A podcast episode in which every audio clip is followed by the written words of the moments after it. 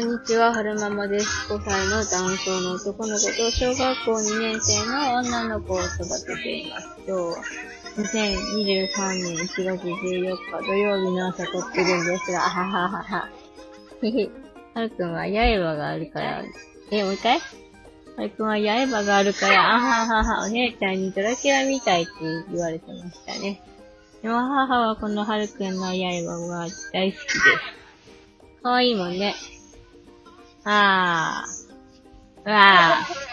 そう、眠くなってきたので喋って眠気を覚まそうと思ってポチッとしたんですけれども、何の話をしようかなと思いまして、まあ、コロナになって自粛生活約2週間送ってた時に、メンタルが過去一最悪だったので、どうやってそのメンタルから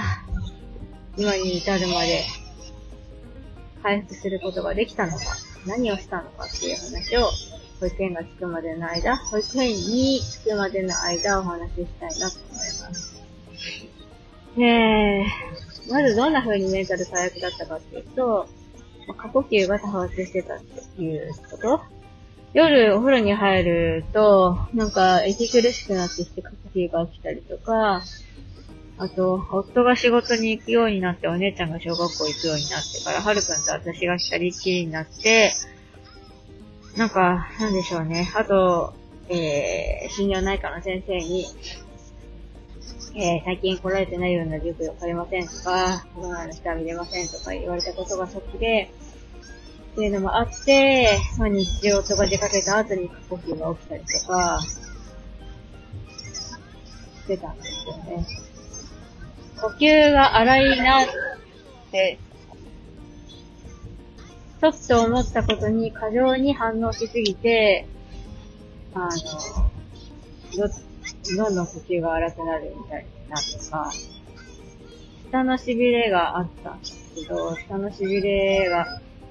ずっとこのままだったらどうしようとか、いろいろそういうネガティブなことばっかりにフォーカスを当ててたような気がして、何をしたかっていうと、まず情報の遮断をすることに努めましたね。えっ、と、それまではスタエフ聞いたり、ボイシー聞いたり、インスタ見たり、なんだりかんだりしてたんですけど、ちょっとここは情報入れないようにしようと思って、音声配信や YouTube、極力見るのをやめて、大好きなミセスグリーンアップルの曲を聞くことを増やしましたね。で、時々、過呼吸起きた後なんかは、まあ、薬飲んで、少し横になって、で、自律神経を整える曲みたいなのを、えー、YouTube でピックアップして聞いたりとか、あと後半よくやってたのが、あの、ミセスの、私は最強っていう楽曲があるんですけど、ワンピースかなんかに使われてるのかな。で、その私は最強をただただ何回もリピートして聞くっていうことをやったりしてました。で、今日だったらノートに書いて自分の心境を俯瞰して、えー、まとめたりするんですけど、ちょっとそういうところまではいけなかったので、まずまず、ただただひたすら、私は最強を聞いてましたね。このうち上がるはずだ、大丈夫だって自分に言い聞かせながら、私は最強を聞いてで、療養生活が終わって、明けて、職場に行くようになってきてからだんだん気分っていうか、冷静さを取り戻してきたっていう感じはありますね。で、その後にやったのが、えー、YouTube で、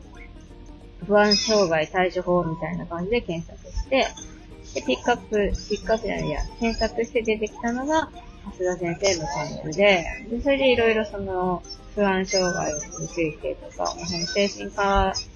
とか心療内科の領域についていろいろ勉強して、えー、そうか、そういうシステムになってるのね、とか、えー、こういう考え方すればいいのね、とかいうのを学んでるうちにだんだんだんだん、なんか、うん、落ち着いてきたって感じですかね。なんでしょう。まだ時々ね、夜お風呂入る前に息苦しいなって感じる時があったりとかして、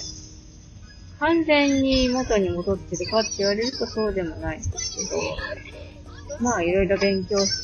たして知識も増えたし、えー、まあどういう時に過呼吸が起きるのかって生理前後になるっていうのを、うんとデータ通してたからわかんないし、で、先生の方からご提案があって、じゃあちょっとそういうメンタル安定させるために、抗うつ薬ちょっと飲んでみましょうか。更年期障害を開けるまで、飲み続けることによって、そういう気分の裏っていうのが減るかもしれないよってことで試してみたりとか、やってるって感じですかね。時が解決したっていうのもあるけど、でもただただ時が解決したわけじゃなくて、まあ音楽、私は最強聴き続けたりとか、あと、の自分の病状について、いろいろね、こう、情報収集して勉強したっていうのも、えー、よかったんじゃないのかなと思ってます。最後までお聴きくださいまして、ありがとうございました。それでは、また。